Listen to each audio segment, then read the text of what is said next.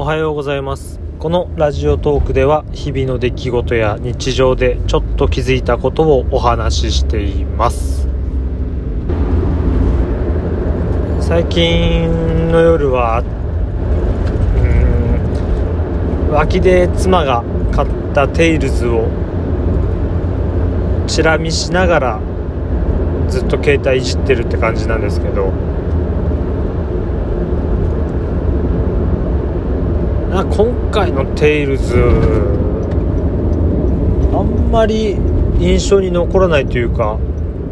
面白みがないというかまあこれからなのかもしれませんけどキャラクターの名前とかもあんまり覚えてないな。これよくある話ですけどキャラクターの名前が覚えられないっていうなんだろう。多分年を取ってくるとっていうのが前置きでつくんですけど年を取ってくるとキャラクターの名前を覚えられないっていうのが結構あるって聞くんですよ。でまあでもやってればねそのうち覚えられんじゃないのかなって思ったんですけど自分も意外と覚えられてないかもと思って。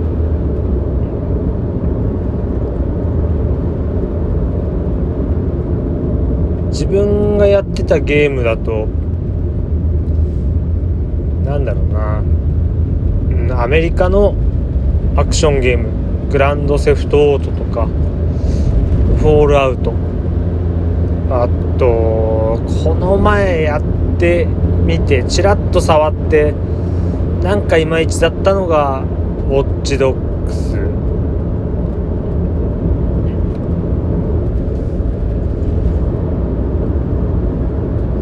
この辺はもうキャラクターの名前覚えてないですね。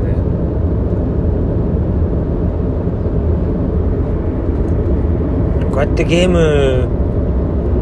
のキャラクターが覚えられなくなっててくるのは少し悲しいっちゃ悲しいんですけど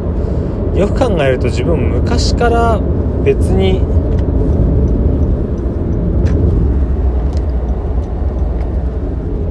そういう難しいキャラクターの名前が入ったゲームをやってない気はするんですよね。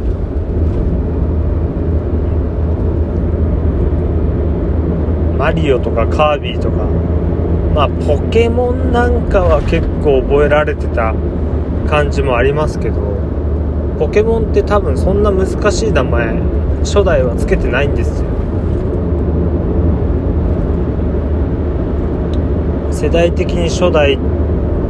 金銀まあルビーサファイアくらいまで。自分がやってたのは初代とルビーサファイアだけですけどあの頃はもうポケモンポケモンそんな長い名前ないし全然覚えてないのもいますけどね。だ年関係ないのかなっても思っちゃ思うか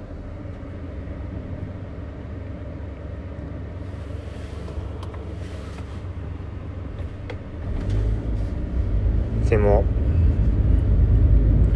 新しいゲームになっていくにつれて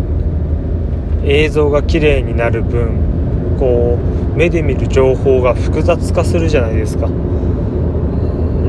シンプルなマップではなくいろいろと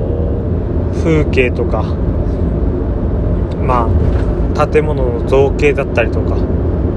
そういったところで少し目で見る情報が多くなってごちゃっとするのがね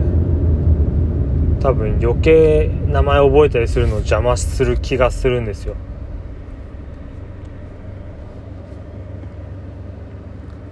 でも脳の活性化にはいいのかな？とかなんとか。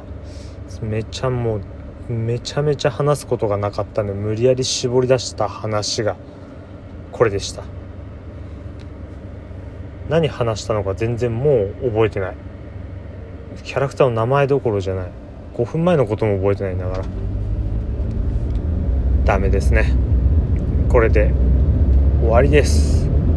最後まで聞いてくれてありがとうございました。次回も是非聞いてください。それでは失礼します。